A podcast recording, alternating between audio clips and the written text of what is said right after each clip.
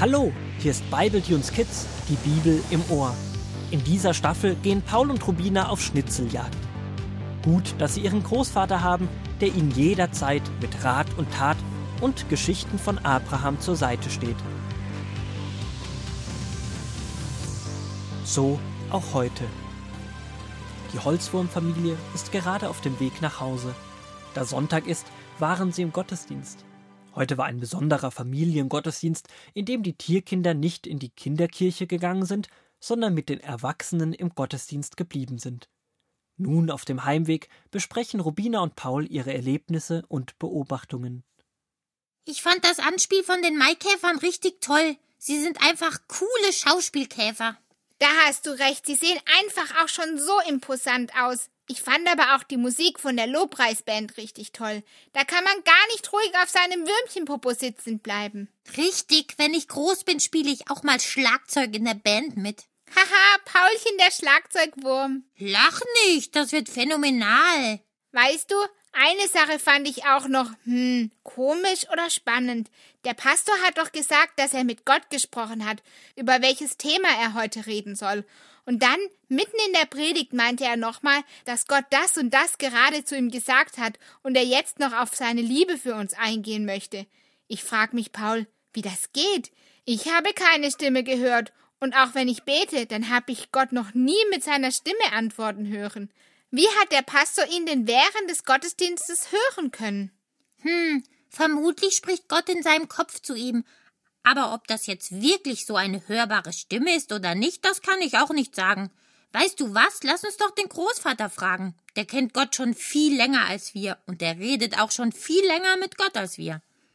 Zu Hause angekommen, machen sich die beiden direkt auf den Weg zur Schreibtischlampe, wo der Großvater wie erwartet, vertieft in seine Bibelstudien auf seinem Sessel sitzt. Großvater, wie hört man Gott? Erst einmal wünsche ich euch einen guten Morgen, meine zwei Lieben. Da kommt ihr ja mit spannenden Fragen. Wir waren doch gerade im Gottesdienst und da hat der Pastor zweimal gesagt, dass Gott gerade zu ihm gesprochen hat. Aber wir haben nichts gehört. Und jetzt wollen wir von dir wissen, wie Gott eigentlich redet. Eine gute Frage. Wisst ihr, Gott kann auf viele verschiedene Arten zu uns sprechen. Meist spricht er mit jedem Würmchen anders, weil wir auch alle anders sind. Wichtig zu wissen ist, dass Jesus einmal in der Bibel sagt, dass er der gute Hirte ist und seine Schafe seine Stimme hören. Das heißt, jeder von uns kann Gottes Stimme hören. Wir müssen sie nur kennenlernen. Rubina, mach einmal deine Augen zu. Gleich sagen entweder Paul oder ich etwas, und du musst sagen, wer es war. Okay, aber das ist doch einfach. Paulchen, sag du etwas. Ich liebe Fichtenriegel. Das war Pups einfach. Das war natürlich Paul. Und warum war das so einfach? Weil ich Pauls und deine Stimme doch kenne. Die würde ich auch aus tausend anderen Stimmen heraushören. Und genauso ist es auch mit Gottes Stimme. Wir müssen sie kennenlernen. Wir müssen lernen, wie seine Stimme klingt, damit wir sie erkennen können. Nun spricht Gott eher selten mit einer laut hörbaren Stimme zu uns. Er bedient sich seiner gesamten Schöpfung, um mit uns zu sprechen. Manchmal spricht er durch die Natur, manchmal durch einen guten Freund manchmal durch ein Gefühl oder einen Gedanken in uns. Und je besser wir Gott kennen, desto besser erkennen wir, was Gott uns gerade sagen will. Bei unserem Pastor heute kann es so gewesen sein, dass Gott ihm ganz bewusst einen Gedanken oder einen Bibelvers gegeben hat, wodurch der Pastor dann wusste, dass es Gott gerade wichtig ist, dass er darüber sprechen soll. Wow, Gott hat so viele Möglichkeiten mit uns zu sprechen. Das ist ja echt krass. Das dauert aber, bis man Gottes Stimme erkennen kann, oder? Weil woher soll ich denn wissen, ob das gerade meine Gedanken sind oder ob der Gedanke von Gott ist? Du hast recht, Paul. Wir müssen Zeit mit Gott verbringen, um zu erkennen, was von ihm kommt und was nicht. So wie du auch mit mir und Rubina viel Zeit verbringst und unsere Stimmen erkennen kannst. Erinnerst du dich daran, als ihr neulich abends nicht schlafen konntet, weil ihr mit der Menschenfamilie den Krimi angeschaut habt? Da hast du doch auch gewusst, was ich dazu sagen würde, oder? Ja, das stimmt. Da habe ich auch gedacht, dass du sagen würdest, dass wir es lieber lassen sollen, weil es nicht gut für uns ist. Siehst du, dabei war ich ja gar nicht da. Aber du kennst mich so gut, dass du wusstest, was ich sagen würde. Ah, ich glaube, ich verstehe, was du meinst, Großvater.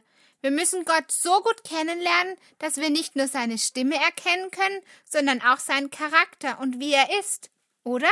Genau, Rubina. Paul, hol doch gerade mal die Kinderbibel aus dem Regal. Ich denke, dass der nächste Abschnitt gerade davon handelt, dass wir mit Gott sprechen dürfen und auch mit seinen Antworten rechnen können. Und so liest der Großvater aus 1. Mose 24 die Verse 1 bis 14. Isaak war nun erwachsen seine Mutter Sarah war schon gestorben und Abraham war inzwischen ein ganz alter Mann geworden. Eines Tages sagte er zu seinem obersten Knecht Mein Sohn Isaak ist jetzt erwachsen. Es ist Zeit, eine Frau für ihn zu finden. Aber es soll eine Frau sein aus meiner Verwandtschaft, keine fremde Frau von hier aus Kanaan. Darum möchte ich, dass du in die Gegend von Ur gehst, wo meine Verwandten leben. Wenn du eine gute Frau für Isaak gefunden hast, bring sie hierher zu uns.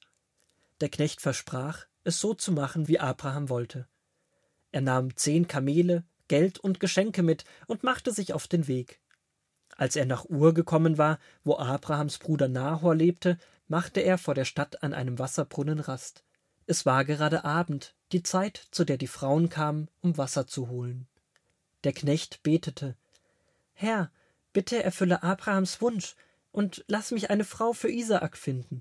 Wenn die Mädchen gleich kommen, um Wasser zu holen, dann werde ich eine von ihnen ansprechen und um Wasser bitten. Wenn sie dann zu mir sagt, Trink und auch deinen Kamelen will ich zu trinken geben, dann will ich daran erkennen, dass das die Frau ist, die du für Isaak bestimmt hast. Der Knecht hat so mit Gott geredet, als ob er ihm gerade gegenüberstehen würde. Aber ob Gott das auch verstanden hat? Ich meine, lässt er die Frau das auch wirklich direkt machen? Das, meine Lieben, erfahrt ihr wann anders.